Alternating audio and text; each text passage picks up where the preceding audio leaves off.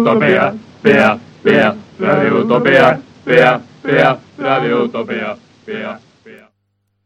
Radio Utopía 107.3 y radioutopía.es.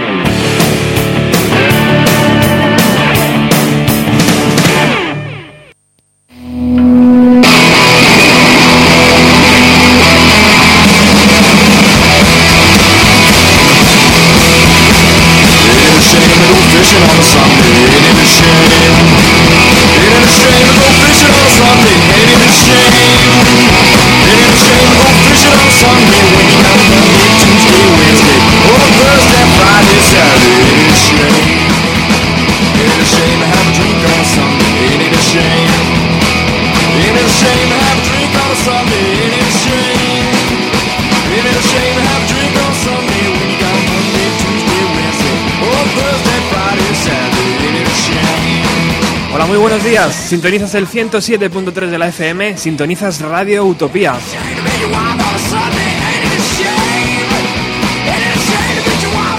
En esta mañana de sábado vamos a hacer una fantástica jornada de radio aquí en el 107.3.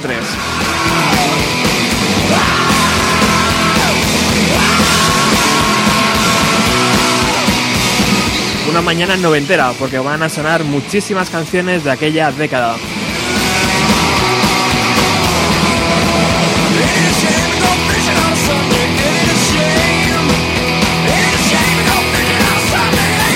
Aquí en el estudio de San Sebastián de los Reyes y Alcobendas me acompaña Juanjo y me acompaña Rafa. Y yo que soy Roberto Martínez, que me podéis escuchar todos los jueves en Bienvenida a los 90. Un saludo.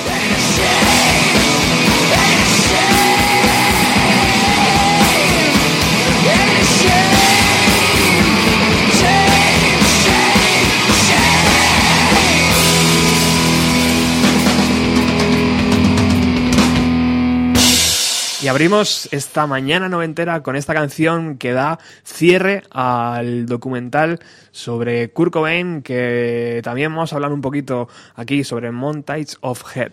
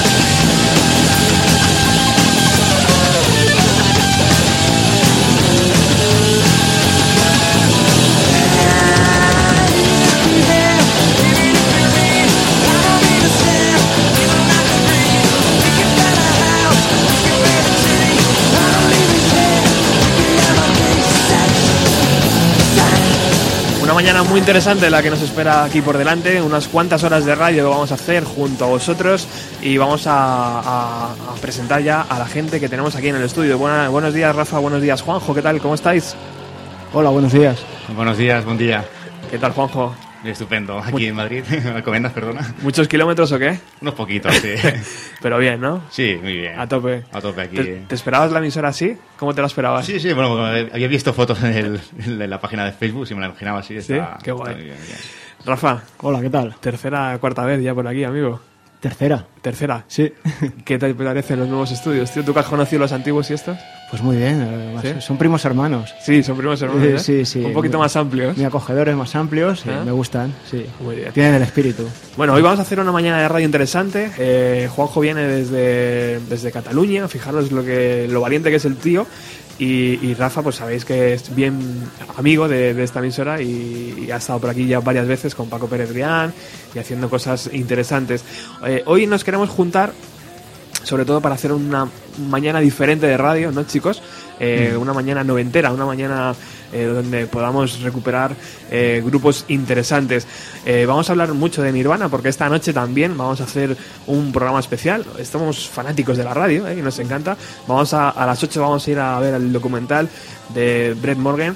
Y nada más terminar, nos vamos a venir aquí a la emisora y vamos a eh, poner muchísima música de Nirvana y hablar de ese documental. Así que si alguien que está escuchando se quiere venir, pues ya sabéis, www.radiotopia.es y ahí tenéis la dirección de la emisora y os podéis venir eh, hacia acá y lo vemos todos juntos.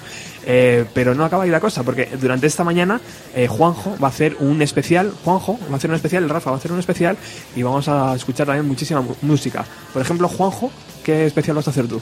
Voy a hacer el especial de los Upon Weeks, el señor Gretule, porque es un señor desconocido, muy, muy conocido a nivel de revistas y todo eso, de críticos, pero a nivel a nivel de más popular no es, no es tan conocido. Ajá.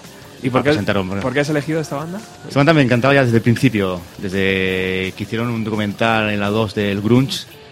Pusieron un par de videoclips de este grupo y la intro, eso ya me gustó. Y era es algo diferente, es más. Tiende al. Es rock, pero tiende como al soul. Ajá. Y le gusta mucho. Gretules ha mamado mucho del Motown y, y ese estilo lo ha mezclado con el rock. Y hizo, hizo una, una, una buena mezcla. Qué guay. Y además va a ser música que seguramente no suene en ninguna emisora del país, ¿verdad, Rafa? Hmm. No creo que ninguna emisora del país vaya a hacer un especial sobre Alice in Chains hoy. No, no creo. Nosotros solo. Lo vas a hacer tú luego, tío. Sí, ¿Sí? sí. Sí, Alice in Chains es un grupo que a mí me encanta. ¿Qué significa para ti Alice in Chains? Pues, pues mucho. Aunque mi grupo favorito de, de toda aquella época es Pearl Jam, eh, no sé, eh, con Alice in Chains tengo algo así muy especial. Me, me- me encanta, me encanta Sí. la música de ellos, La voz. la voz que me parece la más acojonante que he escuchado yo nunca, y, y la historia que hay detrás de la banda. Juanjo también es fan de Alice in Sí, Chains. soy fan de Alice in Chains, de Pearl Jam, de toda la Fade No- More. Fade No More, etc, etc, que no. Estoy en, mi salsa, estoy en mi salsa. O sea que nos, nos queda por delante unas cuantas horas de buena radio. ¿Y qué me decís de Nirvana? ¿Qué, qué expectativas tenéis para esta tarde, chicos, de ver el documental? Hombre, yo espero que haya valido la pena, ¿no? La espera. Y bueno, seguro que sí, porque van a salir muchas imágenes inéditas del archivo personal. Estará interesante. ¿Sí? Sí, ¿Tenéis ganas de meteros en el mundo de Cobain? sí, sí, ¿Sí? claro que sí. a lo mejor eh, int- todavía intentar explicar, ¿no? Porque se, o sea, yo creo que el documental no va hacia, hacia esa vía, ¿no? Pero a lo mejor ofrece alguna respuesta sobre por qué decidió quitarse la vida, ¿no? Mm, Y cómo era fuera de, de las cámaras, ¿no? Eso es, yo señor creo que Kurt es Cobain y- muy interesante. Mm. Y esclarecer un poco la, la relación esa maldita que siempre dicen entre Kurt y Courtney, ¿verdad? Siempre la ponen allá como la mala. Exacto. eh, y no sabemos exactamente el rol de cada uno en la, en la relación. No sé, a ver si se esclarece un poco. Exacto. No se Y a ver si no es tan mala como la pintan. ¿Qué, qué- ¿Cómo es posible que Nirvana siga fascinando veintipico años después? ¿Cómo, ¿Cómo os explicáis el fenómeno de Nirvana? ¿Por qué, ¿Por qué seguís escuchando a Nirvana hoy en día? Es una canción que, bueno, son canciones que te enganchan, bueno, que te hacen ya mover el pie automáticamente al escucharlas, no sé. Hicieron una canción de rock pop, también se puede decir el pop, ¿no? Pues Ajá. bebían bastante de, de los Beatles y todo eso, ¿no? Y enganchaban, bueno, esa mezcla, enganchan. esa sí, mezcla de sí. Beatles, Led Zeppelin, ¿no? Esa fuerza, ¿no? De, guitarras sucias. Bueno, pues vamos a escuchar un poquito de Nirvana y ahora enseguida empezamos con todo lo que tenemos por delante.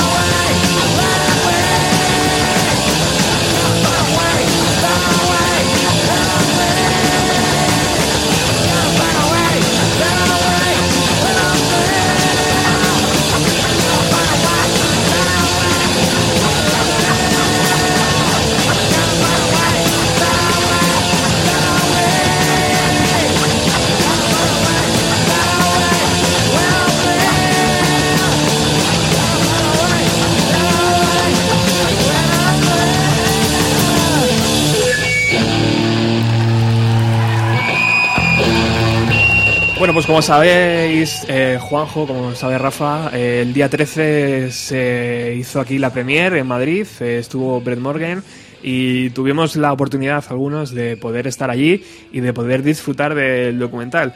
Eh, yo he guardado secretos, eh, he guardado todo para que mis compañeros de hoy vayan con los ojos bien abiertos y, y no tengan ninguna referencia posible, aunque ya hay un montón en el país, en el mundo, eh, en periódicos así importantes y en blog, ya han dicho muchísimas cosas sobre ello.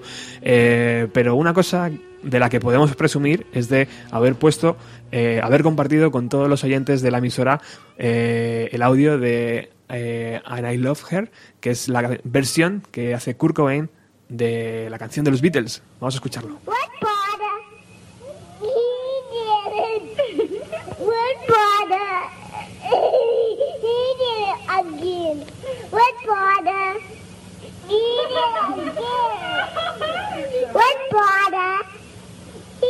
he did.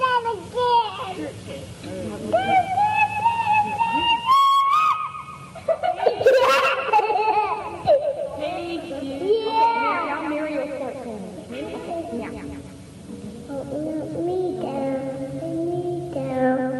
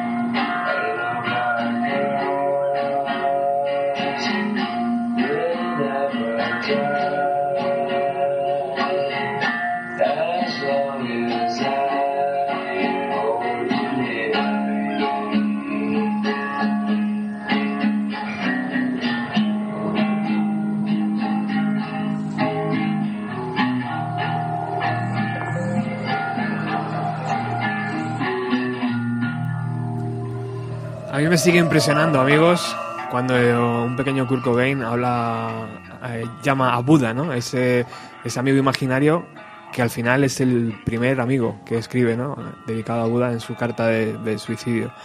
Eh, así va a ir un poco el documental de esta tarde, eh, con un pequeño Kurt Cobain, con un Kurt Cobain en la adolescencia, con un Cobain eh, lleno de éxito y con un Cobain nunca visto hasta ahora, en situaciones eh, que, que luego podremos explicar bien por la noche y que se nos hace abrir una ventana que nunca hasta ahora se, ha- se había abierto porque eh, Brett Morgan ha tenido acceso a, todos los archivos, a las 108 cintas, que hace mucha referencia a él, de, todas las grabaciones de- del propio Kurt y de todas las cintas de vídeo, incluida la, la- el vídeo eh, mm, caliente, el vídeo subido de tono que se grabaron en una noche de pasión Kurt y Courtney y que por supuesto eh, Love dice que, que bueno pues que eran jóvenes y que quien no ha tenido eh, una noche de pasión y quien no ha querido grabarse no así así de directa y así de contundente Courtney Love como siempre que hace un papel pues el papel de Courtney Love, el que todo el mundo quiere y desea de, de esta mujer y que, bueno, pues esta noche nos meteremos más en faena. ¿Qué os ha parecido el audio, chicos? Bueno, el audio del, del niño, como cuando era pequeño, ¿no? Cantando- Bastante, cantando. Cantando Hey You de los Beatles y Sí. luego cantando, Na, diciendo na, los na, números. y- En plan, ahí, yo, Baby ¿no? Con era su, creo que era su tía, ¿no? La, Sí, Pues sí. eh, ya circulaba hace Sí. tiempo el vídeo este con su tía, ¿no? Sí, Y- exacto, exacto. Que es, que es músico su tía, o música, eso, y- sí, sí. Luego esta noche también podremos hablar, espero, con, con José, que es un amigo también del programa, que se ha carteado mucho con esta mujer y que tiene también documentos interesantes. Rafa, ¿te has quedado un poco así? No, ¿No? Escuchando. ¿Te ha molado? ¿Te ha molado? ¿Te ha molado el mini, mini Cur? Ya tenía formas, ¿eh? Ya tenía, Joder, cómo gritaba ya. Era- tenía desgarro ahí en la voz. ¿eh? tenía mucha energía de pequeño, sí, ¿eh? sí, sí. Bueno, vamos a empezar ya con los especiales, pero antes yo creo que, Rafa, tenemos que saludar a, a- a dos pequeñas personas, ¿no? A Esther, a bueno, Esther no es tan pequeña, pero también eh, está escuchando y yo creo que le podemos dedicar esta canción eh, Ah, de, de Pearl Jam en el Palacio de Deportes de la Comunidad de Madrid. Va para allá. Ah, venga. Para Esther y para Martina.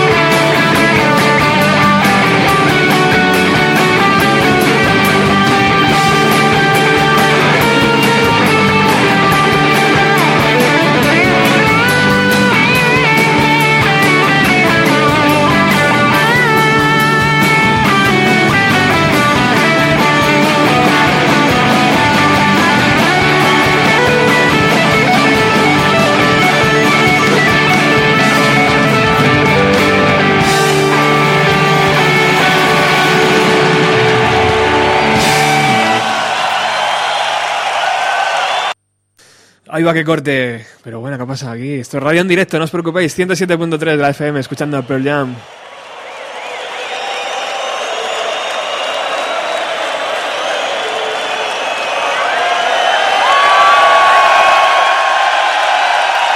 Qué recuerdo, Rafa, ¿eh? Mucho. Hostia, Mucho. hacía tantos años que Madrid, que, que Madrid no disfrutaba de Pearl Jam. Estamos hablando pues desde el 92 quizá, ¿no? Y... Mira, mira.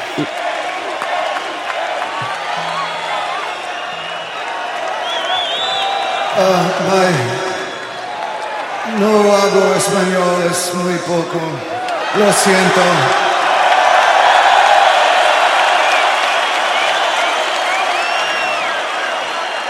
Mi corazón es grande ah, because of you.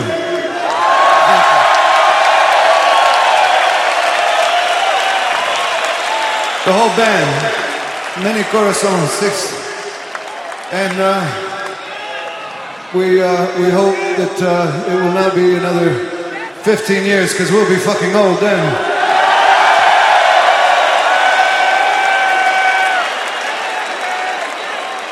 We'll still be fucking, but we'll be old. 15 años hacía que no pisaba en Madrid y luego volvieron, es verdad, pero parece que otra vez vamos a estar otros 15 sin ellos, Rafa. Por ahora llevamos cinco ya. Ya es una cosa, lo de esta ciudad es una cosa que clama al cielo. Eh, pero qué bonito recuerdo estar, eh, estar allí Sí. en, el, en el Palacio de los Deportes y ver esta pedazo de banda, tío, esas dos horas y media de concierto. Qué gozada, ¿no? Se lo ocurra mucho. Les gusta el directo y, y hacen unos, directos increíbles. Y cómo suenan en directo, Cómo tío. suenan, se- suenan perfectos, vamos, es que no, no hay palabras. Joder. No hay palabras. Un concierto de Pearl Jam es una pasada. ¿Qué, qué debió ocurrir en Seattle, tío, para que Pearl Jam, Alice in Chains, Nirvana, Mad Honey... ¿Qué, ¿Qué ocurrió, tío? El agua tenía alguna sustancia creativa, ¿no? Sí, sí, afectaba, afectaba. ¿Qué podías hacer en una ciudad que, que estaba todo el día lloviendo y que hacía tanto frío? Pues nada, pues te, Al garaje. al garaje a tocar música.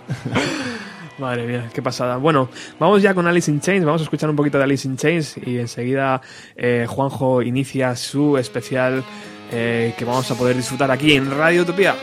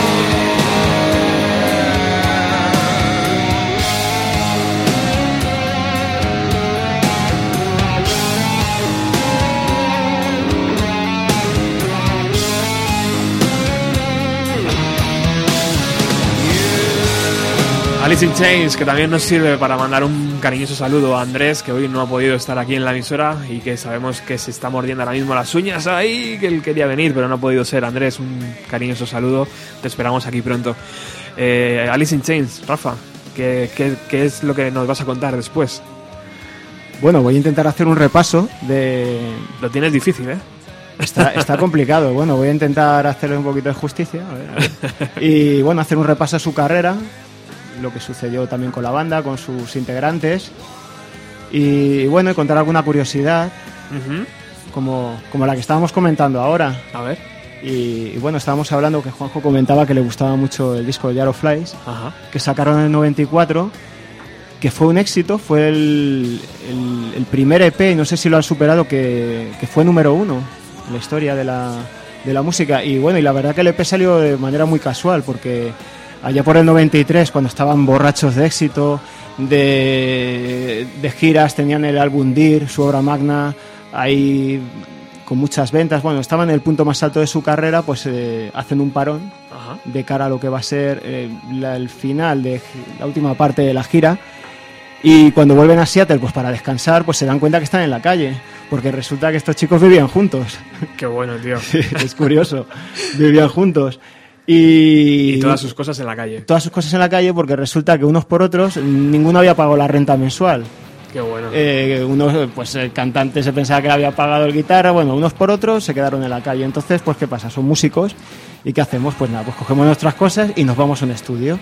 Y los tíos en siete días, de la nada, sacan siete canciones, las crean, las producen, las graban, las dejan ahí para sacarlo ese disco meses después, en concreto en enero del 94, y bueno, y sacan un número uno. Número uno en ventas y aparte un discazo, buenísimo. Qué grande. Bueno, pues todo esto vamos a poder disfrutarlo en un ratito cuando Rafa coja las riendas del programa. Pero antes, chicos, se nos había olvidado agradecer. ¿Por qué estamos aquí hoy los tres haciendo radio? Por alguien, ¿no? Alguien que nos juntó en los años 90 y que nos ha vuelto a juntar en los 2000, eh, 12, 13, 14, 15. Él es eh, Paco Pérez Durián, por supuesto, que tenía su programa de 4 a 3 todos los fines de semana y que cada uno en su casa, cada uno en su habitación, estábamos en un punto del país escuchando, grabando aquellas cintas y que años después nos ha servido para volver a, descubrir sentimientos olvidados y a, conocernos, porque si no, si no llegase por aquel programa, no hubiéramos coincidido nunca en la vida, chicos. Pues un programa importantísimo para mí. Vamos, porque prácticamente yo creo que con Paco, eh, bueno, yo por mi cuenta eh, conocía Nirvana y tal, pero todo el resto de grupos, que la única manera que en los años 90 de, de, de poder acceder a ellos era por la radio o por revistas, no era como ahora en internet, que tienes un acceso a todo, pues digamos que lo conocía por Paco. Te daba las primicias, te explicaba con esa gracia y te, te enganchabas. Entonces para mí, eh, Paco es tan importante para mí como Kurt Cobain. Habrá que hacer un documental, ¿no? Algún día sobre Paco. Habrá que hacer y hay miga, ¿eh? Ojalá. Hay miga ahí. Hostia, hay cosas buenas. Tiene Joder, horas, tiene horas, ¿eh? De documental. Hostia, qué bueno. Juanjo, ¿cómo, ¿cómo escuchabas, tío? De, Sí. cua- de 4 a 3. Sí, lo mismo lo, lo descubrí un verano cuando era la época que escuchaba Pearl Jam, Soundgarden y eso. Hubo una gira que era, creo que era Guns N' Roses con Fen, ay, Fey No More y, y Soundgarden. Y Ajá. un día escuchando la radio, ¡Uy! Soundgarden por aquí! O sea, qué raro, ¿no? Qué raro que suene Soundgarden a la tarde. Y entonces, escuchando el programa, era el programa de 4-3 de Paco. A y estas horas, además, ¿no? Que Sí, unas- por la tarde que era horas- después de haber comido, estabas ahí, la barriga llena y eso. Y entonces escuchando, escuchando, bueno, claro, hablaron de Soundgarden, que me, que me gustan bastante, Fenomore también, y entonces a partir de ahí, pues empecé a escuchar 4-3, y fue a partir de ese concierto que hicieron en Sevilla, creo fue de esto, y fue a escucharlo. Y además, Paco tenía una voz que enganchaba, los grupos que ponía también me gustaban, y era eso, lo que decía Rafa, que la- antes la única manera de poder escuchar música o escuchar novedades eso era a través de la radio, no existía internet, no ponías internet en el momento te sale toda la discografía, nada, nada, tenías que escuchar radio, obligarte a escuchar radio y obligarte a comprar revistas. Eras tú el que buscaba, la información no te venía, decir, eras tú tienes- si tú no buscas la información, la- la- no te venía la información, es como la internet que pones cualquier grupo y te sale en el Wikipedia la vida milagros del grupo, discografías. Antes no, antes te tenías que currarte tú toda. Y así fue como redescubriste a de 4 a 3, así fue como llegaste al blog y como descubriste los Sí, me, audios. me vino una, una morriña no- no- nostálgica. Creo que fue un reportaje de. Ya empezó una, una morriña de, con Nirvana. Los dejé, los dejé apartados. Y no sé por qué me vino un, una, una- un- de volver otra vez al pasado, ¿no? Ajá. Y vi un documental que fue en 4, se llama Paco. Hostia, Paco, es verdad, Paco de 4 3. Y entonces, claro, con internet digo, debe haber alguien seguro, alguien que esté relacionado con T4-3.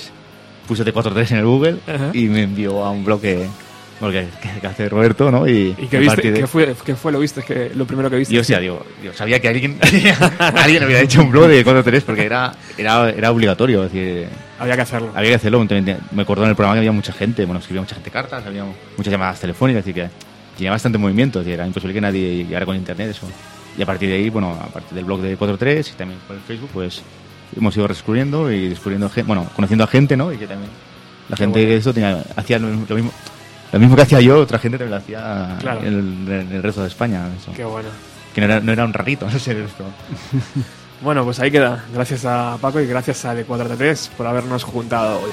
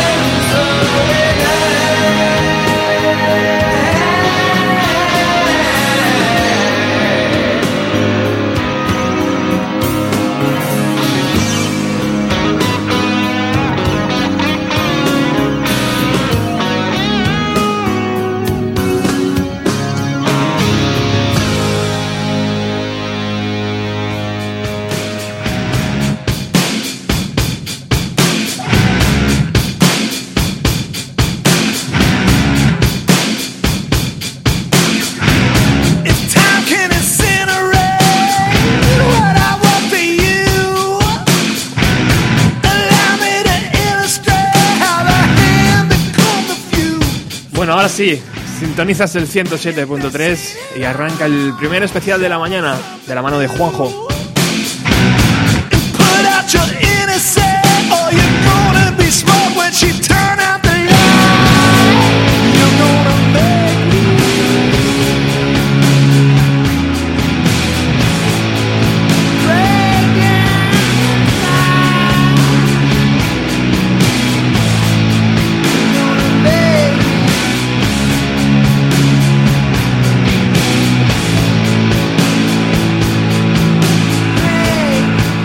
Banda que aquí, que, bueno, iba a decir que aquí en Bienvenida a los 90, pero no estamos en Bienvenida a los 90. Una banda que, que yo personalmente he puesto, creo que ninguna vez en el programa.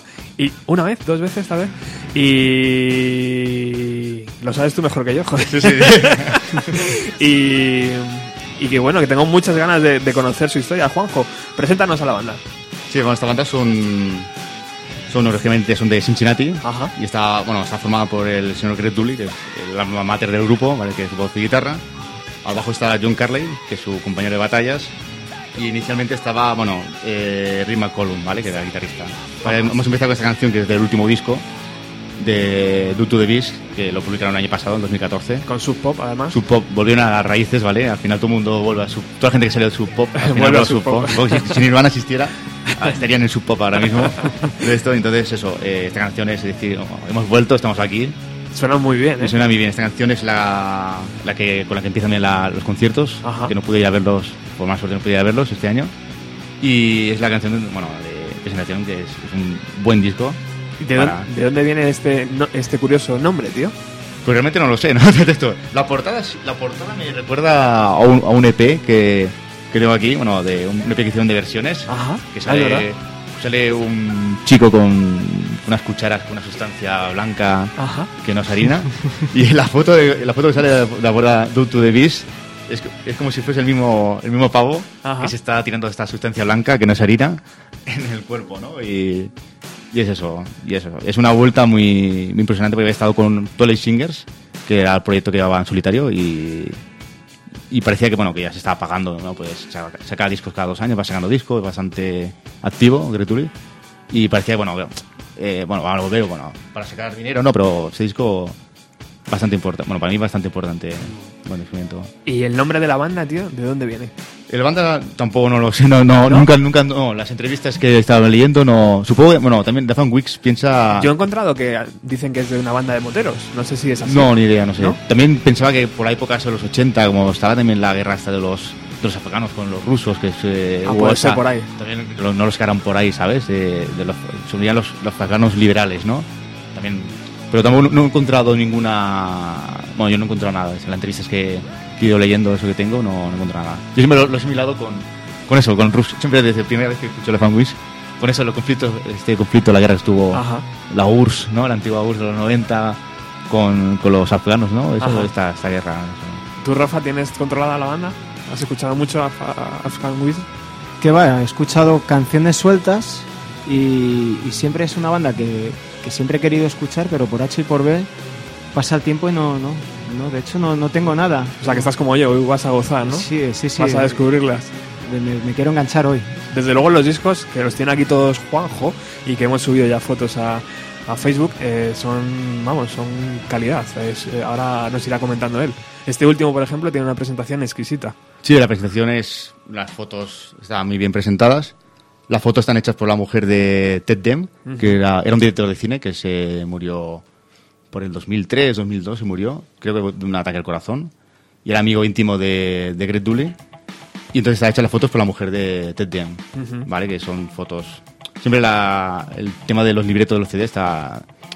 Está bastante Currado. bastante currado tiene- tiene- y esto se agradece a la hora de comprar música que puedas eh, disfrutar de, de, la de los del libreto del CD, ¿no? Claro. O de esto. Es una manera más de disfrutar la música, no directamente de, de internet, de descargarte el disco. Yo Sí. siempre, creo que alguna vez lo he contado ya, eh, cuando, ah, cuando aparecí en tierra Grunchi, eh, Rafa, eh, llegué al aeropuerto, tío, y vi la, la tienda de Sub Pop y dije, joder, bueno, si, la tiene, si tiene una aquí en el aeropuerto, en la ciudad tiene que haber, pues como Starbucks, más o menos, tiene que haber 15 tiendas de Sub Pop. Y macho, llegó a la ciudad, no había ni una tienda de Sub Pop, no existía. Solo la- en el aeropuerto.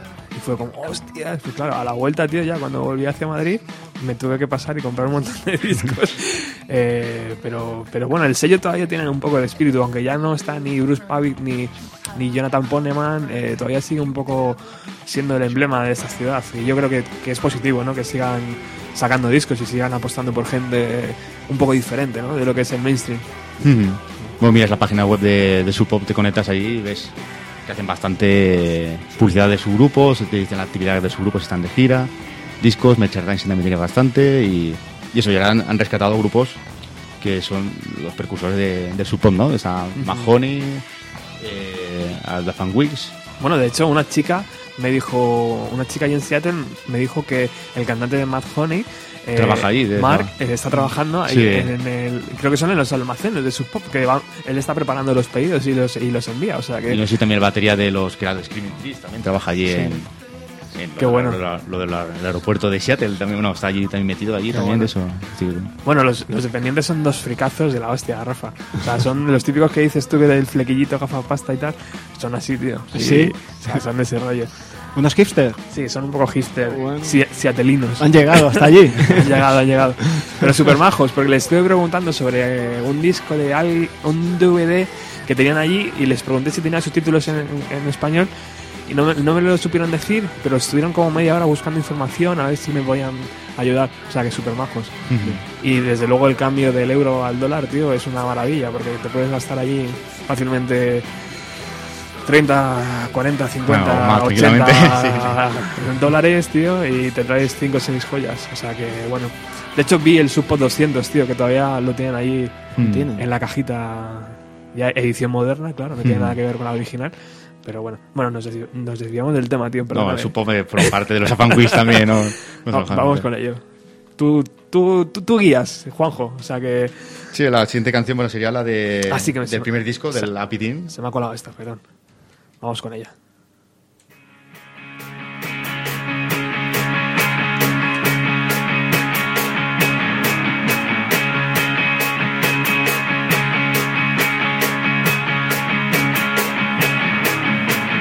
I know you're sleeping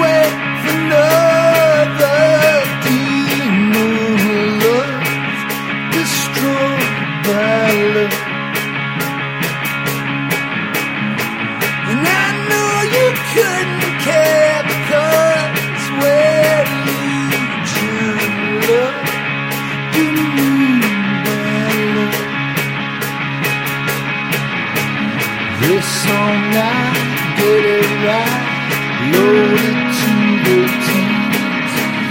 Want some melody, sense of rhapsody.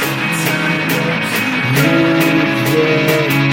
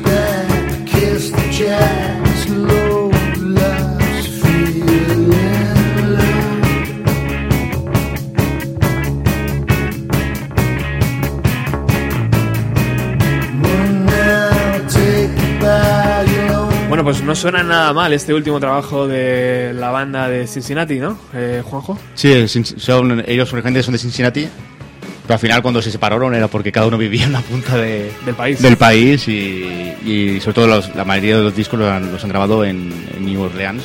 Esto es la parte en solitario de Greg Dulli en New Orleans. Pues dice que el cantante que hay, hay un ambiente en New Orleans que no un ambiente particular de los Estados Unidos, o sea, Todo el mundo lo dice, y sí. eso. Un ambiente que te crea Que te ayuda. la creatividad artística ayuda bastante. Qué guay. Sobre todo la noche de New Orleans, sobre todo muchas canciones están grabadas de noche. Dice que es- si graban de día serían diferentes. Mejor Le da, ese, le da ese toque soul, ¿no? Que decías Sí. tú antes de que buscan en sus discos también. Sí, sí, busca. eh, Eso era lo que se distinguía del resto del grupo de, de- de la explosión de. Del, para llamarlo grunge, ¿no? No, A mí no me gusta para grunge, ¿no? Pero es para. De esto, para. Fue, gente. fue un grupo un poco que estuvo al margen de la moda Nirvana, Pearl Jam y todo esto. ¿O, Sí. o se subió al carro? ¿Cómo fue el Yo creo que se, pero, cuando ficharon por Sub Pop, supongo que vieron la, la explosión que hubo de, de, esta, de esos grupos, de Nirvana, Mahoney y todo eso. Se subieron al carro, pero a lo mejor era la única discográfica independiente que a lo mejor le interesaban a ellos para salir adelante. Y fue la primera banda de fuera de Seattle que, que ficharon. Ujú. Y ahí O sea, conocieron, sí, conocieron a, a gente eso, a gente de Nirvana, conocieron y eso. Y cuando estaban de gira Nirvana por antes de ser súper famosos, cuando pasaban por Cincinnati, dormían en casa de, de los Afanguismo, de Greg Dulli y todo eso. Kurt bueno. Cobain, toda esa gente estaba durmiendo en casa de... Tenían amistad. Tenía amistad, tenía Claro. bastante amistad que más adelante ya os explicaré. eh, Con Guay. Dave Grohl, pues Guay. hicieron bastante amistad eso. Guay, guay, guay. Bueno, pues vamos un poco a los inicios, ¿no? Cuéntanos un poco cómo, cómo y de dónde vienen eh, estos chicos. Sí, bueno, el primer disco que hacen es, es son como pasa con cualquier grupo joven, ¿no? Que te gusta más las canciones rápidas, las canciones de garaje, los en esa época los Du, Ajá. de Replacement, todo eso. Supongo que querían absorber muy rápido esa información y, y hicieron, bueno, hicieron un disco que se llama Beat of Halloween, pero después con Sub Pop hicieron un disco que se llama Happy Teen, que se hizo un recopilatorio de esas canciones y con Ajá. las nuevas que hicieron y está por medio Jack Endino, que también por esa época Jack Endino Joder, ha producido a muchos grupos de, de esa época A y todos. a todos todo el mundo ha pasado por el aro de. Argentino y, y ha- hicieron un disco que es interesa- interesante escuchar no ninguna joya distinguida pero es inter- interesante escuchar el inicio de y la canción bueno la canción esa que se llama Fetamina and Coffee es como una representa lo que sea este álbum no de Guay. Vamos a escucharla si quieres. Eh, si me deja el ordenador, vamos allá.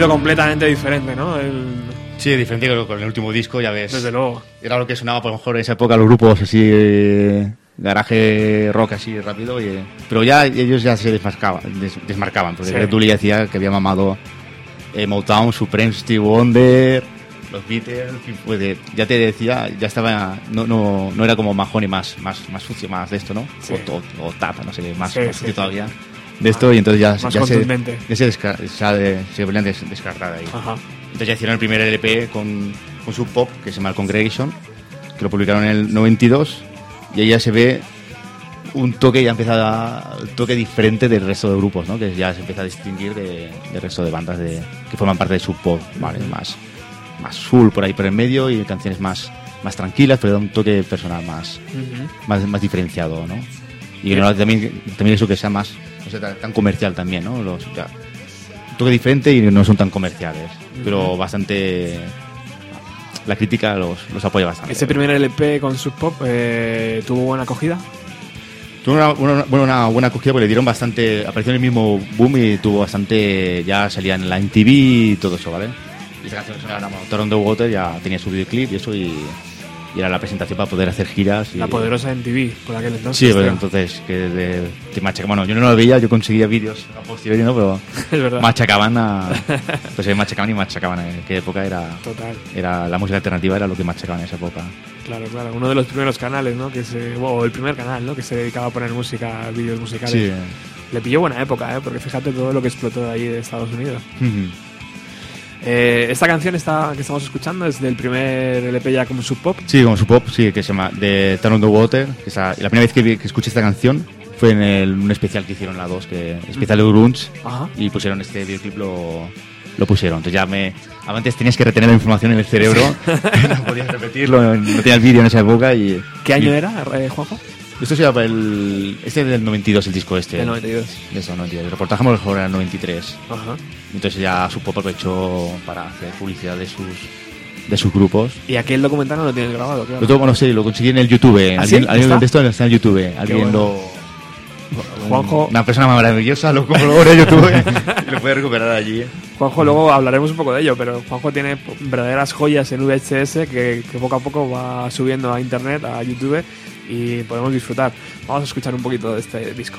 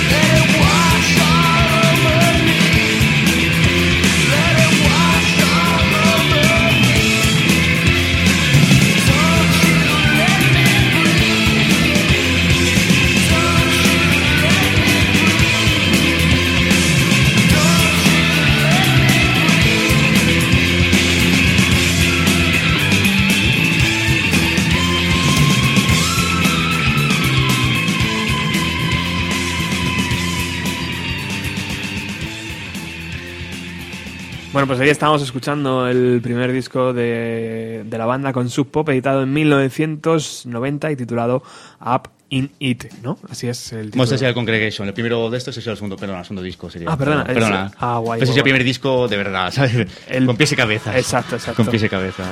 Despiste de aquí de la de, de, del que, del que habla. Eh, seguimos aquí escuchando en Radio Utopía.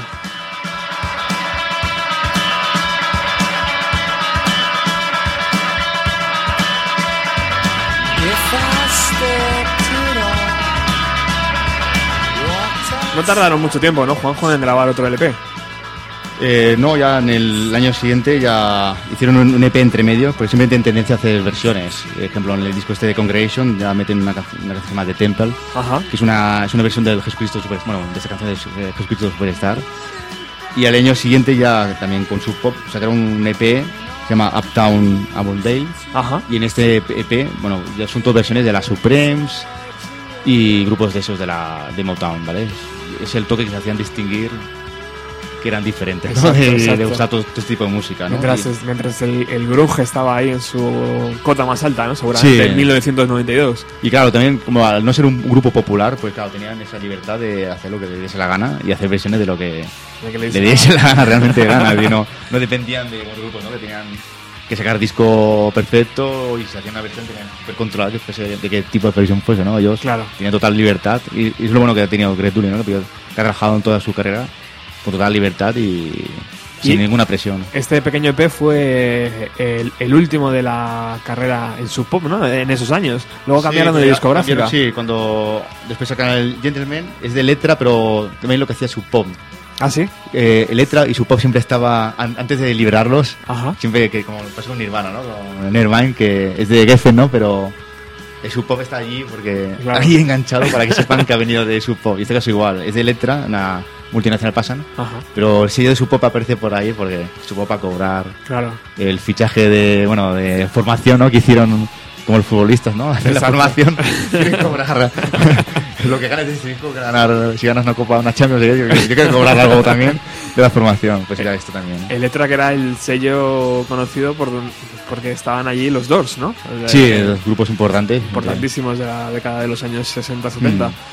Eh, y este, este pequeño EP eh, tuvo éxito reconocido. No, no, ningún éxito, es ¿No? de coleccionista. Totalmente de coleccionista. Este lo compré yo cuando estuve de Erasmus en Inglaterra. Ajá. Eh, siempre, bueno, cuando pasaba a una tienda de discos, a ver si encontré algo y encontré esto y os trae para acá. pues Se viene- este me lo... Se viene para España. Se viene para España directamente, no, eso. Bueno, vamos a escuchar un poco la música.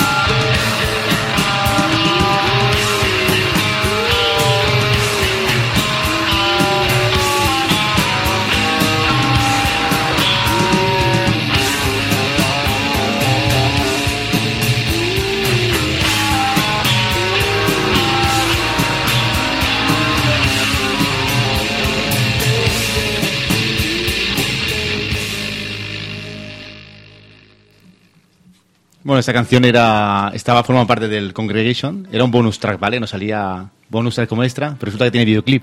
Hostia, qué bueno. Y, era, y además era el último videoclip de reportaje este que te he dicho de la 2, era el último videoclip que es bastante durillo, si lo ves. Ajá. Pues hay imágenes que ahora mismo estarían, supongo, censuradas, sale en plan... ¿Ah, Eso, alguien que se está inyectando ¿Ah, sí? una jeringuilla en el brazo, fuerte. de esto, pues sí, no...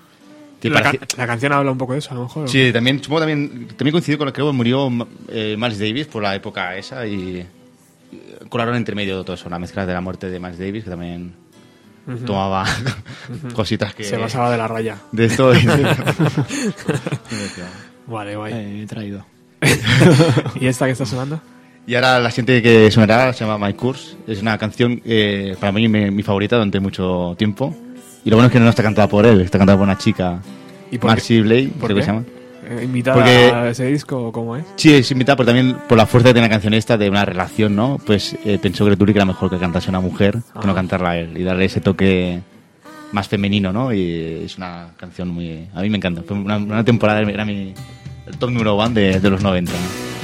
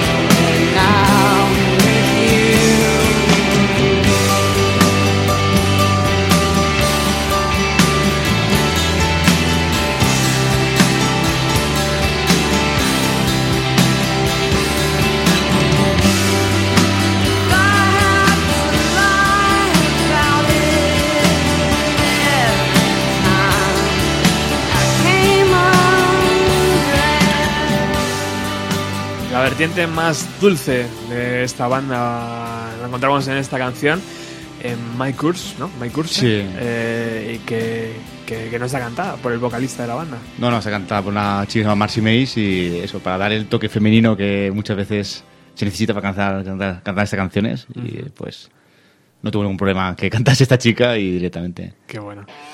Bueno, vamos a seguir eh, hablando de esta banda Pero fíjate lo que suena de fondo. El primer LP de los Foo Fighters, ¿no? Sí, Ojo. sí, Foo Fighters. Que Cuéntanos disco- por qué. Es el primer disco que hace, bueno, después de la muerte de Kurt Cobain, supongo que, que fue un problema para Dave Grohl y Chris Novoselic, Que todo el mundo estaba con la lupa encima de ellos, eh, qué iban a hacer, porque claro, depe- para mí dependían, claro, personalmente tú veías que dependían de, de Kurt Cobain. Kurt Cobain era el líder, ¿no? Y el que hacía todas las canciones y ellos estaban ahí de acople, ¿no? Pues ya veías que, claro, nadie se dio cuenta de que Dave Grohl era un maestro detrás de la batería, era un maestro, era bueno, un buen músico, ¿no? Y que, claro, él estaba al margen, ¿no? Pero cuando, cuando se encontró que estaba solito, ¿no? Pues que tuvo que buscarse las, las algarrobas, ¿no? Pues El propio David dice que, que no quiso tocar lo- la magia ¿no? de Nirvana. O sea, que él tenía las canciones, pero que en ningún momento quiso decir, oye, vamos a incluir una mía en el álbum. No, no, no. O sea, él respetaba al máximo lo- Ujú. todo lo que hacía Kurt porque pensaba que era un buen compositor. Sí, sí, él se pues, componía canciones, pero por su cuenta aparte y alguna y, vez... Y sin embargo, Kurt Cobain, tío, decía que cuando escuchó una de las primeras composiciones de Dave, dijo, joder, qué de puta madre, ya no soy yo el único compositor de la banda, ¿no? O sea, como quitándose un poco de peso. Al final, no sé, bueno, se incluyó una cara B, ¿no? De Dave Grohl, eh, llamada Mary Cole, en un single de Nirvana, pero, pero nunca estuvo en, en- en un disco de, de- de Nirvana. Pero efectivamente, eh, Dave Grohl, tío, cogiendo todos los instrumentos, grabando él todos los instrumentos, eh, y aquí colaborando con, con Sí, eh, fue a visitarlo Greg que era amigo suyo de la, de la época sub pop, de giras y todo eso. Se presentó por su casa para ver cómo estaba, animar, bueno, animarlo, ¿no? Darle ánimos, ¿no? Claro. Y fue el único músico que colaboró en el disco tocando la guitarra en esta canción. Wow, vamos a escucharla.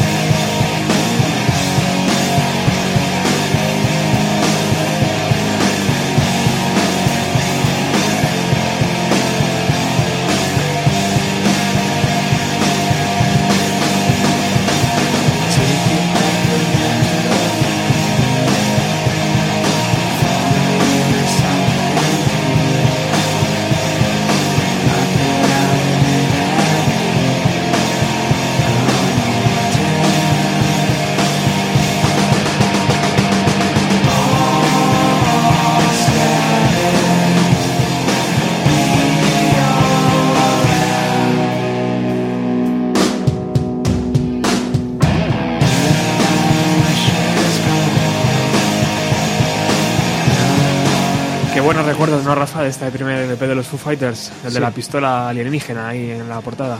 A mí me parece sin duda el mejor. El, El mejor mejor. de su carrera, sí, el primero. Yo estoy con el primero y, The Color and the Shape, el segundo también me, me flipaba. Este, desde luego, encontrarse a Dave Grohl, tío, en todos los instrumentos, llamaba la atención, ¿no? Sí, es un currazo. Hostias. Y fíjate que en el 95 no estaba claro, tío. Parecía que había utilizado músicos y tal. No, no, lo hizo del Y luego todo, lo hizo del todo, tranquilamente. A la, a la batería, él tranquilamente. Todo, que en el todo. segundo tuvieron el problema con el batería también, ¿no? Sí, no, pues ya pilló gente, ¿no? Sunny Day Real Estate, ya, Sí. o en el segundo... Pero que tampoco le dejó grabar la batería en el segundo Creo que LP. lo cogió más tarde, ¿no? Creo en el, en el otro. Y creo que el batería de Sunny Day Real Estate se, fue- se marchó por eso, porque no le dejó grabar. Y ya entró Taylor Hawkins, que es el que conocemos ahora mismo. Que Sí, la batería. real- de real- la- realmente hay una grabación con, el- con esa batería. Sí, es verdad. Y Pero que no- al, que al no cuadraba. escucharla no cuadraba y, y de Strange reunió a todos los miembros. Exacto. Se hizo grabar el, el álbum, sí que se entera de otra batería. El, tía- el tío más cool del rock dice eh, en aquellos días no era nada cool, tío, porque hacer eso en batería, ¿no? O sea, de hecho en el documental aparece un poco como que lo toca de ahí de puntilla, ¿no? No quiero entrar mucho en ese tema, pero no me porté bien con él. No, es que no se portó bien con él, No la verdad. bien. Pero claro, Pero bueno. es, es que era el batería de los 90, tío. O sea, no había mejor batería que él. Hombre, yo personalmente prefiero que haya quedado tal como quedó. Claro. O sea, yo prefiero que la batería la toque él. Es que lo gozábamos, tío, viendo ahí Sí, en, en los sí, sí. tambores, tío. Es que era una batería impresionante. Acojonante, tío. Porque eh, habéis escuchado el trabajo que hizo con los Queens of Sí, está, están pensando lo mismo. El supergrupo. Está- Qué pasada. Es Es que- la batería en ese. Es en un ese- animal, tío. En ese disco es flipante. bueno, es, una, es una super banda, ¿eh? Esa- Hombre. Pues el cantante, bueno, es Sí. Josh Home con guitarra. Hostias. Nico Leveri, que ya colabora con los Cayus. Sí. Y después, bueno, el Mark Lanegan también canta allí, que Sí. Otro un dios. qué grande. Y la batería, el Dave Grohl. Claro. Y luego ves, bueno, si veis vídeos en YouTube de conciertos, Hay un, con- alucinas hay- de... hay un concierto entero en YouTube de esa gira y es alucinante. Además con Mark Lanegan también. Sí, sí, es una super banda, es una super banda. A mí me flipa, tío, el Dave Grohl delgado, canijo, eh, esquelético, machacando los tambores, tío. Porque ya con Queen of the Stone Age eh, parece que está ya como más, más ancho, ¿no? Ya la vida, la buena vida ha pasado por él. Pero cuando estaba con Nirvana, tío, era un chavalín y no ves cómo porreaba, ¿no? Sí, no sé, leí una entrevista, creo que cuando grabó este disco de los Queen of the Stone Age, estaba también, bueno, con los Foo Fighters y creo que cambió, al salir de grabar este disco, cambió de chip y quiso coger la fuerza esa que claro, grabar ese disco fue Claro. una pasada, bueno, es, decir, es, Sí, es sí, contundente Y, y cambió de, de- de plan, ¿no? Cambió de vía, vamos a hacer reinventarnos por otra parte porque le impactó grabar ese disco. Qué bueno. Bueno, seguimos aquí. Vamos a seguir con la siguiente canción. ¿Cuál es, Juanjo? Sí, pero una de los Beatles, pues, eh, Money de los Beatles, resulta que al, al ver el estallido este de los, de los 90, claro, todos los grupos de los 90 dijeron que habían bebido de los, Led Zeppelin, de los, de los Beatles, Rolling Stone, todo, Jimi Hendrix, claro, pues que aprovechan la- las discográficas para sacar eh, remembers de, Claro. de, De Jimi. Hendrix, Led Zeppelin, toda esta gente, y entonces eh, aprovechando el tirón, los, eh, la gente de los Beatles pero el tirón, para hacer una película que se llama The Backbeat, que es la época de cuando estaban en Hamburgo, ¿no? Cuando estaban en Alemania. Exacto, sí, señor. Y entonces la banda sonora resulta que la formó un, grupo, bueno, un supergrupo, que había gente de... Dave Grohl de batería, había el de el Sonic Youth, estaba gente de, de REM y de Soul Asylum, y entonces estaba Gretulin y cantaba. Qué guay. Y entonces, bueno, pues esto está, ¿no? Para, para colar entre medio el money de los Beatles, ¿sabes? Vamos. Money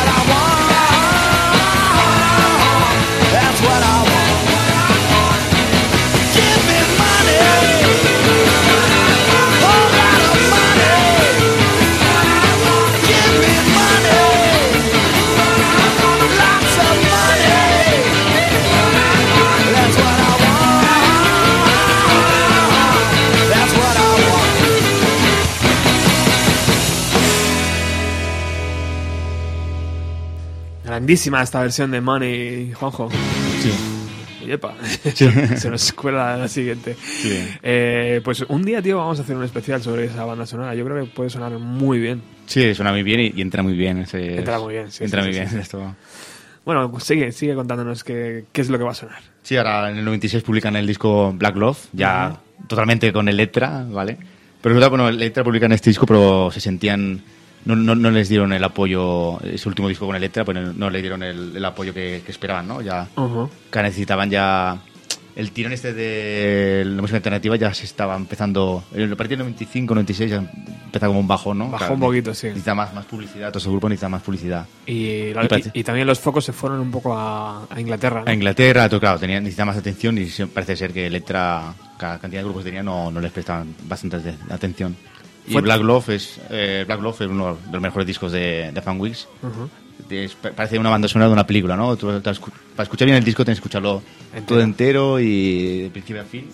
Tiene un gran inicio y lo bueno de Fanwigs es que tienen también las, las canciones, las canciones son son canciones también buenísimas, ¿sabes? Y, Qué guay. eso te gusta al, al acabar de escuchar un disco, acabarlo bien, ¿no? Que no es típico de algunos grupos. Las tres primeras, las últimas, Sí. sobran. No, estos discos son Enteros. redondos, redondos de Claro, verdad. Son claro, discos de verdad. Los que molan. Eso. Vamos a escuchar a My Enemy. ¿Cuándo entra el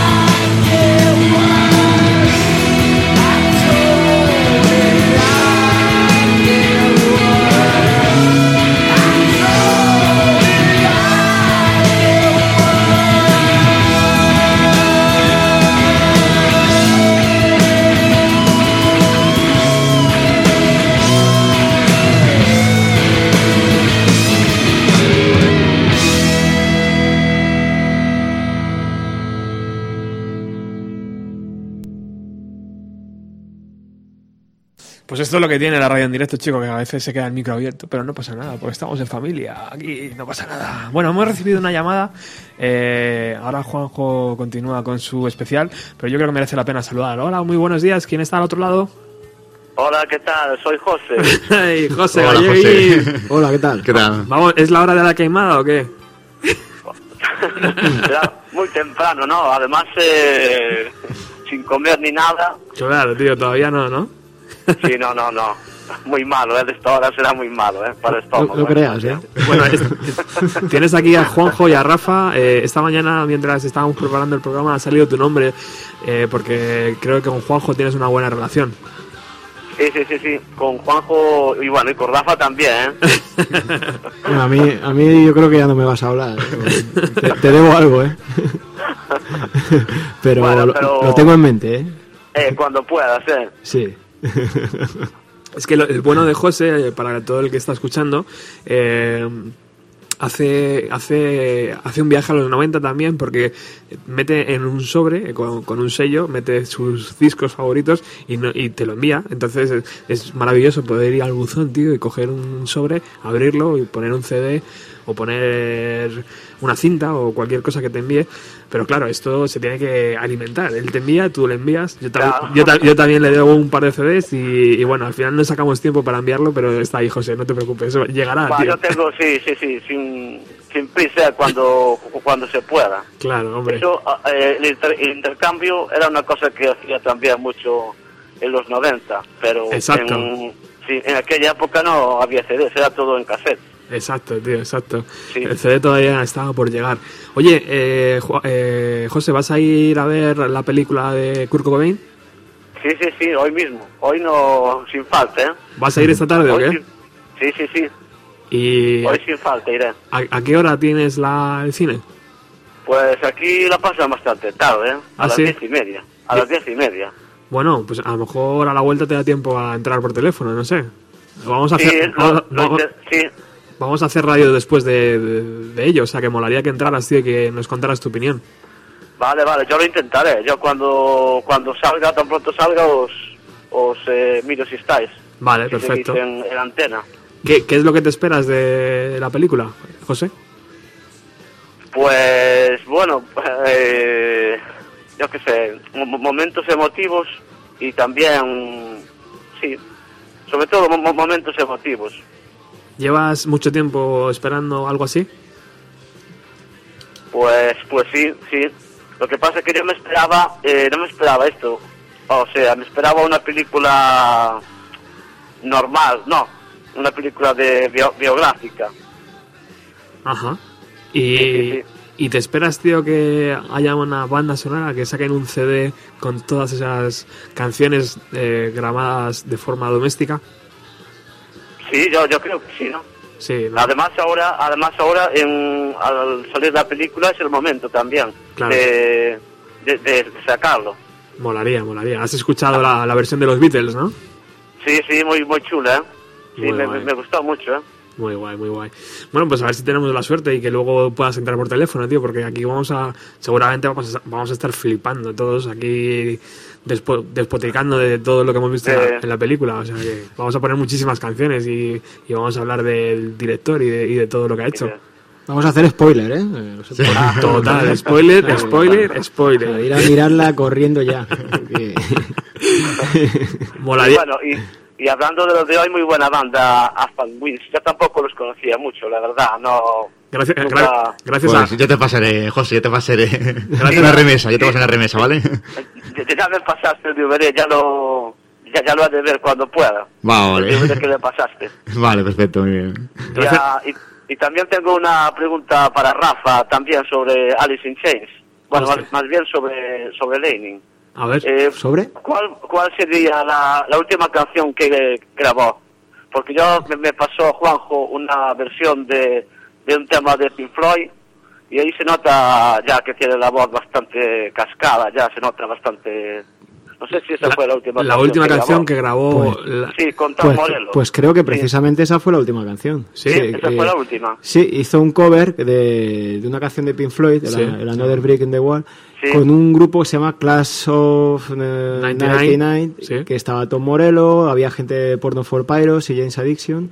Y sí, fue para una película, eh, la, la facultad, algo así, ¿no? Sí, Así exacto. un poco de terror. Sí, y, sí, sí, sí, sí. Y, y de hecho la, la canción queda así un poquito tétrica, ¿no? Una el voz videoclip, así. el videoclip también, el videoclip, si veis el videoclip también salen ellos tocando como en grupo, pero leen esta ley y sale como imágenes de que no estaba allí, ¿sabes? Que no estaba allí. Ya, ya. No, bueno, es, que es un poco paralela también a las dos últimas grabaciones que hizo con Alice in Chains. El Get Bored Again y el Died. Sí, ese, pero pues sí, creo que esa es la última. Pues Sí, esa- sí, pues se, se nota, se nota así en la voz que ya... Claro. Bueno, supongo, ya supongo que la quisieron hacer también así. Suena Sí. muy, así como muy de ultratumba, ¿verdad? Así la voz, Sí, sí, ¿verdad? Eh, sí, sí, sí, sí. Grande Tom Morello, ¿no, tío? Haciendo que, que participara también en el proyecto. Sí, se conocían de, de Lollapalooza en el 93, compartieron, estuvieron en el mismo cartel que el gran festival del 93. Hombre, joder, y qué grandes recuerdos, ¿no? De, Joder, de todo lo que se vivió allí eh, con Paco y toda esta gente, ¿no? Uf, qué envidia, qué, qué envidia les tengo, de verdad. Joder, qué pedazo de viaje. ¿eh? Qué Ser- pedazo de Sergi viaje. Cuesta, ¿no? Sergi Cuesta. Sergi Cuesta, sí, señor. Y el muerto. Y el, el Morty. El Morty. El Mortimer. Sobre todo, el muerto, sí. Con sus chistes, ¿no? No, los chistes era de, Oh, de- ¿quién era el, el del, chiste? el del otro compa- el, del Ah, ¿sí? Ah, sí, sí, sí, de Sí, verdad, de verdad, de verdad. eh, el muerto era el que acompañaba a Paco. El muerto era que se cabreaba porque no le dejaban tomarse un cubata eh, mientras veía los conciertos. Y entraban y salían, ¿no? Todo el festival. Intentaba colar la, la botella de whisky. Joder, tío. Y, y como tenían entradas de sobra, pues, ala. Entraban Porque, y salían. Claro. Qué bueno, Sí, sí, porque esa anécdota. al entrar, al entrar no podían salir de pa- para afuera, ¿no? Qué bueno, tío. Pues otra, otra entrada. Y los, de, y los de seguridad, José, flipando, claro, con los españoles Sí, sí, allí. Claro, pero esto es que... Qué grande, amigo. Joder, pues qué, qué grandes recuerdos. De hecho, hemos intentado que, que Paco estuviera hoy presente, pero eh, le hemos pillado fuera. Estaba en, en Mallorca y no, no puede estar aquí físicamente. No sé si luego se tirará el rollo, a lo mejor entrará por teléfono. Lo, lo vamos a intentar, desde luego. Para ver si también, si también ha visto el documental de Kuro. Lo, lo que decías tú antes de- del programa de 4 a 3 que nos unió a todos, Sí, bueno, y, y- y también Nirvana, porque Nirvana, o sea, fue eh, el que movió a, a Paco a, a volver a hacer radio, ¿no? exacto. Estoy de acuerdo contigo. Nirvana fue mucho para mucha gente, tío. Y luego Pearl Jam, y luego Soundgarden y toda esta gente. Sí, sí, sí. Pero Nirvana es verdad, que tuvo ahí el acierto de hacer esas canciones, tío. Sin ellos la cosa no, no sería lo mismo, ¿eh? Sería diferente. Sí, la revolución la, la empezaron ellos. Sí. Y, y- a- y- y a- casi, y casi acabó con ellos. Mm. Ab- abrieron una puerta, ¿no? En que salieron todos, ¿no? Sí, bueno, habían muchos grupos, ¿no? Estaban, bueno, los Pixies y todo esto, pero no consiguieron Exacto. estar ahí. También reportajes he escuchado de los Has- ¿no? Que Sí. son discos muy, muy, muy, buenos. Sí, Y en Craven decía, ¿no? Llegaron a un top, no sé, a lo mejor llegaron al puesto número 100. Y eso, sí, los Hus- Husker Du llegaron a un puesto máximo, sí. que fue el récord, pero era, a lo mejor era el 100, no sé, o, Qué o bueno. 200, ¿no? Y claro, estos de repente... Qué bueno también recordar a cada vez, tío. Felipe Eso. Couselo, Diego Cardeña. También, sí, señor. Grandes de la radio. Una lástima. que no Joder. José, pues tío, vente para aquí, para la emisora. Si Eso no- lo dije, No, eh, no tardas, dije no- no tardas tanto, tío. Cinco o seis horas. Tiene- Tienes el día entero, ¿eh? Aquí estamos. Te, da- te da tiempo, tío. Llegarías, Sí, eh, sí. llegarías, eh. Llegas fijo. Sí. Tenemos de momento no tenemos, de momento tampoco tenemos aquí el AVE ni nada. No, yo creo que con uno lento también llegas, ¿eh? tenemos José, tenemos tantas entradas como tenía Paco para el Lollapalooza, tío. Puedes entrar y salir del cine todo lo que quieras, tío. Todo lo que quieras, ¿no? Puedes verlas todas las veces. Y de hecho creo que vamos a conseguir algún póster de la película, ¿eh? O sea, no te digo más. Ah, sorteo nuevo. Eso, luego sorteo, sí. Haremos sorteo la semana que viene o cuando ya no la pongan. Que yo creo que el domingo es el último día para verla. Sí, sí, sí. Aquí sí, ¿eh? Claro. Yo miré en la cartelera y no, no veo otro día que la pasen, sí, el domingo. yo creo que después va a venir la versión en DVD. DVD. Y claro, pues evidentemente el cine se coloca antes y en DVD creo que viene en mayo o algo así, después de que lo pongan en, en Estados Unidos. Sí. Y compra obligada, ¿no? DVD. Hombre, y el libro, y el libro libro también. también. Lo, lo que no sé es si saldrá en, en España el libro. No. ¿Tú sabes algo? Si saldrá en español. Pues la verdad es que no lo sé, pero yo imagino que sí, porque hay un montón de, ¿Sí, no? li- de libros de Nirvana. El de Charles Cross ha salido y hay un montón de ellos En castellano, ¿no? en castellano, o sea que compra asegurada. Vamos, yo por, mi, por mi parte seguro. Y, y yo creo que hay muchísima gente en España que, que sigue queriendo a Nirvana.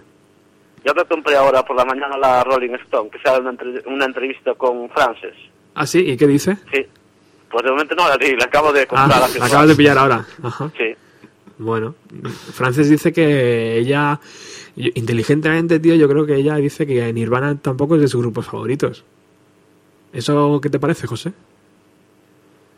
Pues. Que le gusta más Oasis. pues no sé, no sé qué decir. Pero bueno, eh, no es de sus grupos favoritos, pero algunas canciones le gustan bastante. Por, por lo que leí en una entrevista, ¿no? Por ejemplo, Sí. Damp, Damp Sí. le gusta mucho y además le, le emociona escucharla porque para ella como que habla de su padre, como era y, y algo así, dice. Sí. Yo también creo que si, si Kurt estuviera vivo ahora mismo, di- diría lo mismo, tío. Diría que Nirvana tampoco le tampoco le supone tanto. Porque claro, al Sí, final... bueno, a, a a Dave Grohl le pasa una cosa parecida, porque creo que, que a sus hijas que no le gusta Foo Fighters. Foo Fighters, sí.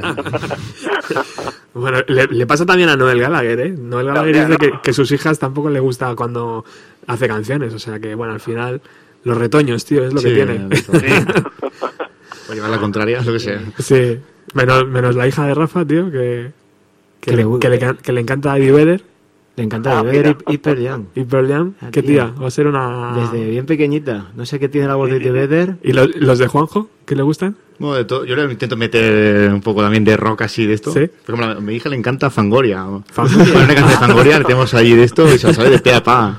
Se la pone a cantar con- como vamos en el coche con mi mujer y de pe a pa, Fangoria. O le, le cuelo cosas así. Ramones, ¿no? Le pones Ramones también. también, Sí.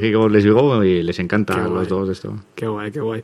Eso es lo que tenemos que hacer, ¿no, José? Poner un poco la música de aquella época. Sí, sí, sí, sí, es Claro, verdad. Para que no se pierda. Para que no se pierda y para, para que sigan las nuevas generaciones, ¿no? Exacto, tío. Bueno, a ver cuándo vienes a la emisora.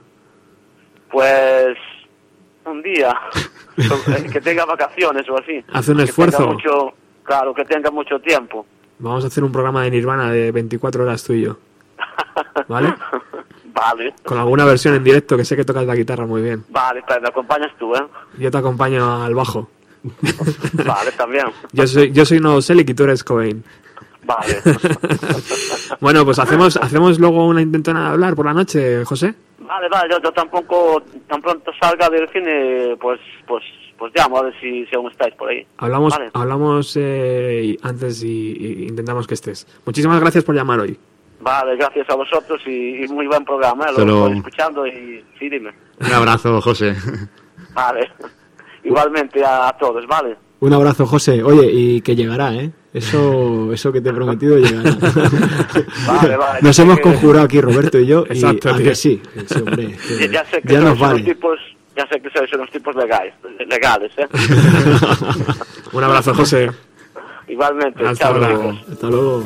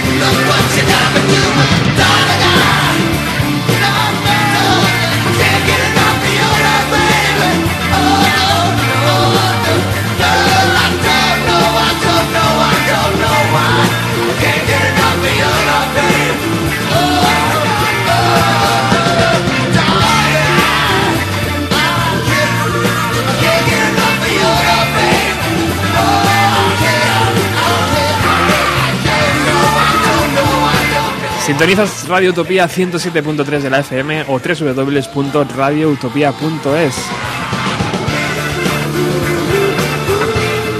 Estamos escuchando Afghan Winds, una de las bandas elegidas por Juanjo para hacer un pequeño especial hoy en esta mañana de sábado.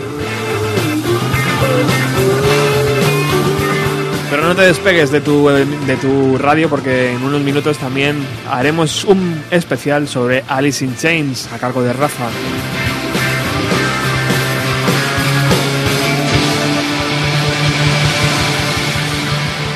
Canción hemos escuchado forma parte de la banda sonora de la película Beautiful Girls, Ajá. que es del director Ted Dem, que Ted Dem bueno, es- eh, era un director de cine y era amigo de, de Greg Dully, ¿no? Y entonces eh, se apostó, bueno, a ver si se podía, era capaz de hacer esta versión de Barry White.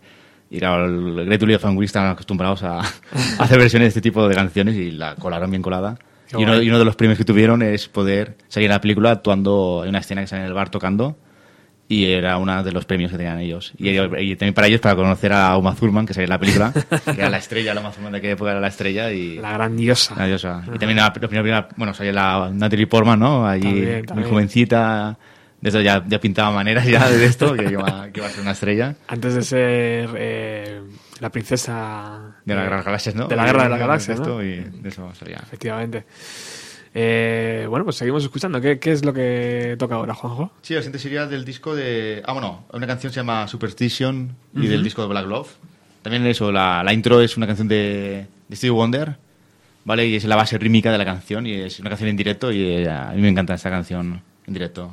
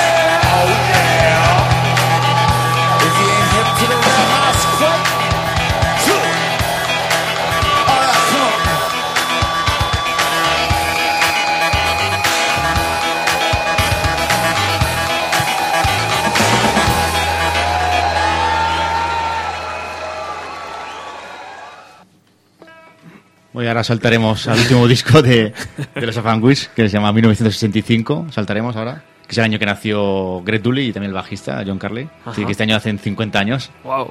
50 años de esto. Y todavía en la música, tío. Sí, sí, y muchos se han metido en la música de eso. Qué crack. sería el último disco que bueno, el último disco de los Afanguis serían. Entonces, bueno, volvieron en eh, sacaron un disco en el 2014, pero este sería oficialmente el último disco de la época con el guitarrista también. ¿En qué año fue esto? ¿En el, En el 98. En el 98. Y todo debido a este disco lo grabaron en buscaron un ambiente de Nueva, Nueva Orleans y se lo pasaron pipa, por se lo pasaron pipa y fue un disco más más festivo, ¿no? Más más de esto y más más gañán, eso más se ve, que me voy a poner ahora es como más gañán, ¿no? De Ajá. esto. Eso. talking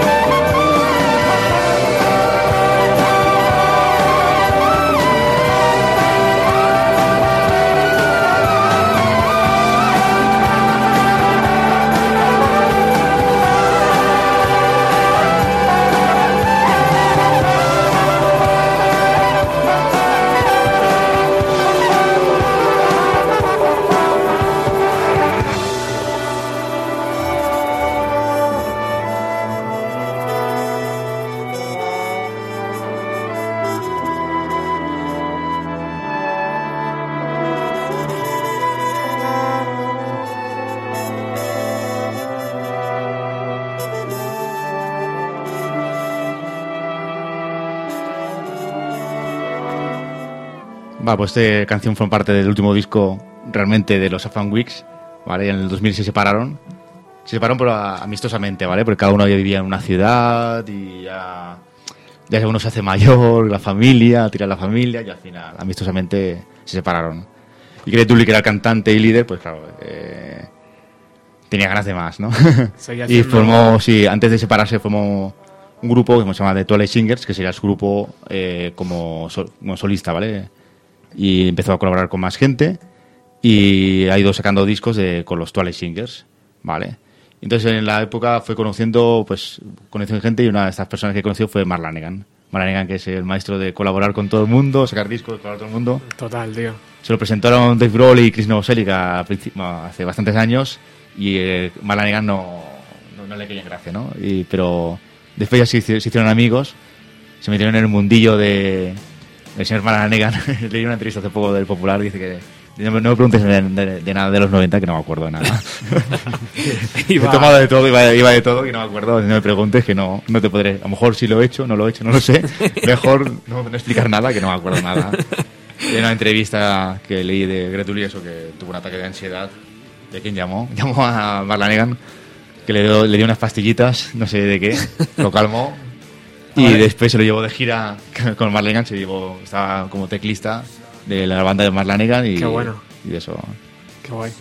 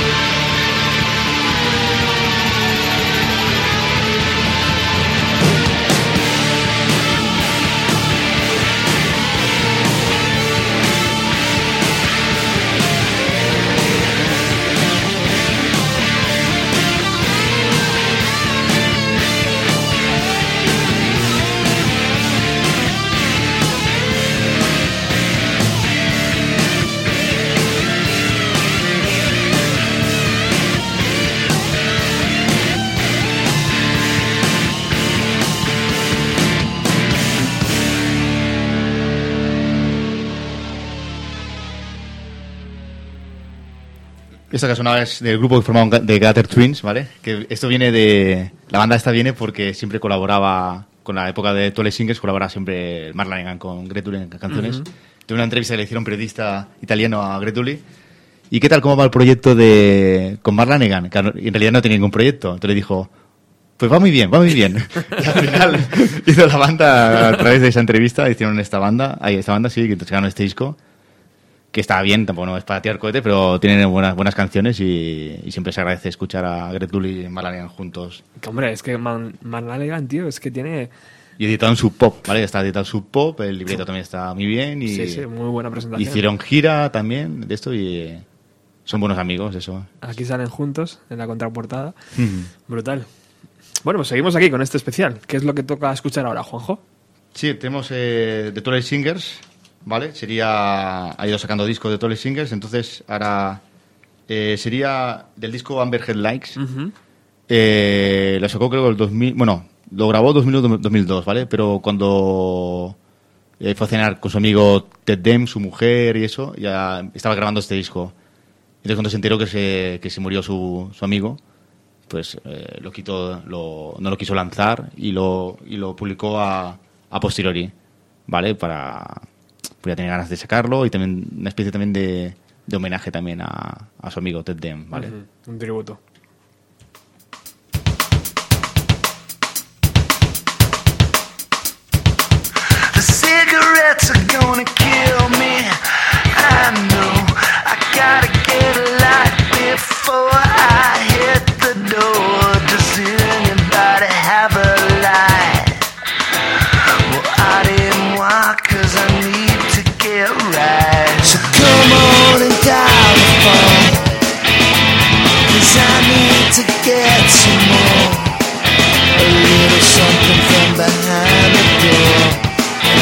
I get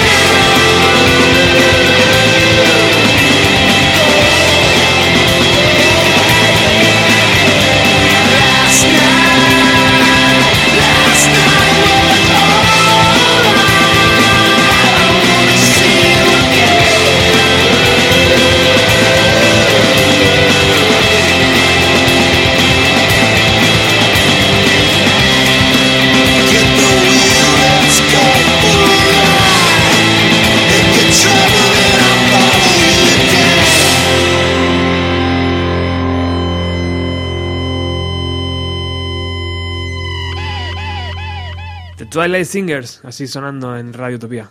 Sí, y otra canción que vamos a poner ahora del disco Powder Barnes, que es el 2006. Ujú. Y es también bueno, de la época de Twilight Singers.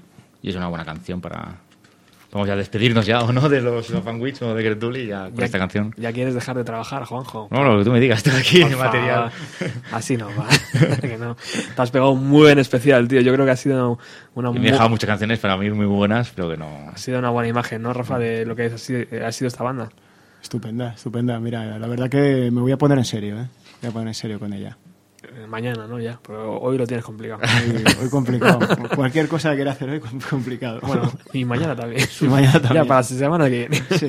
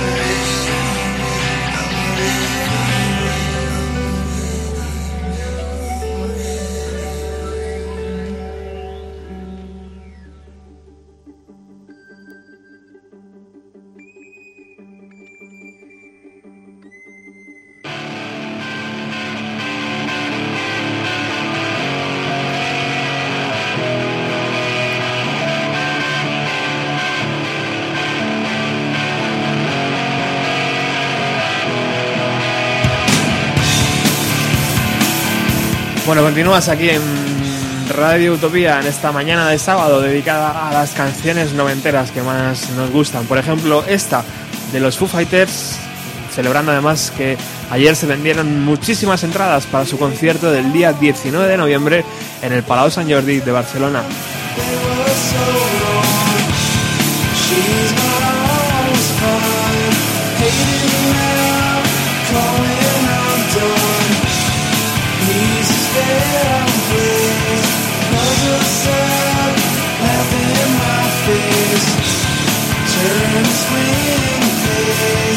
I'll keep the good ways.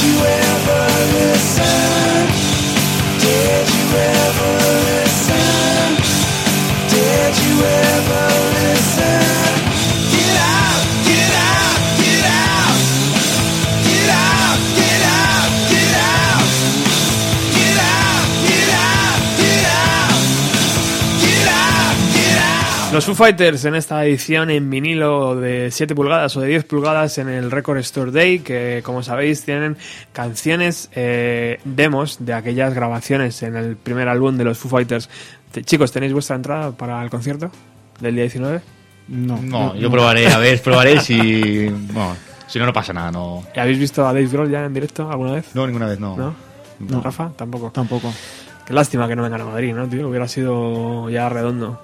Que se la, se la salta mucho últimamente esta ciudad y no sé qué pasa. No sé, pues... eh, bueno, hay grupos que ni siquiera de España. Ya directamente en España, fuera. Bueno, el otro día alguien dio la explicación que, como normalmente casi todas las promotoras son de Cataluña, pues si solo tiene una fecha, pues oye, pues barras para casa, ¿no? Y sí, decía eso y que también estaba más cerca del resto de Europa, ¿no? Sí. Que no era tan, tan lejos como Madrid, pero bueno. Yo lo que, es- lo que no me explico, tío, es que sea el Palacio de los Deportes, sea la Riviera, sea cualquier eh, lugar, siempre está lleno cuando viene un grupo así. Y los Foo Fighters, la última vez que vinieron a Madrid, tío, estaba hasta arriba. O sea que no sé por qué no cuadran las cuentas, no sé por qué no cuadra el...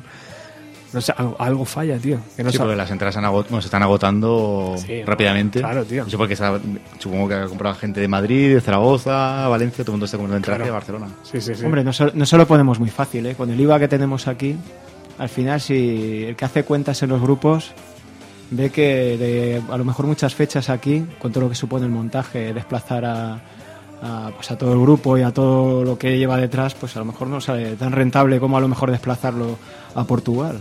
Sí, o, Que es lo que suelen hacer últimamente. o también en Inglaterra. En Inglaterra siempre ves giras de, Hmm. de grupos. En Inglaterra siempre están tres o cuatro ciudades. Claro. Fijo. siempre Hombre. Sí. Picotean cuatro o cinco ciudades. Está claro, tío. Mira, por ejemplo, Morrissey este mes viene a Barcelona, pero a Madrid no viene. No sé, es que antes lo primero era Madrid, ¿no? Y ahora no. Ahora no.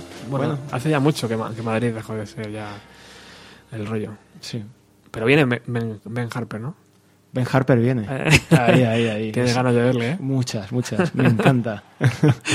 Qué grande.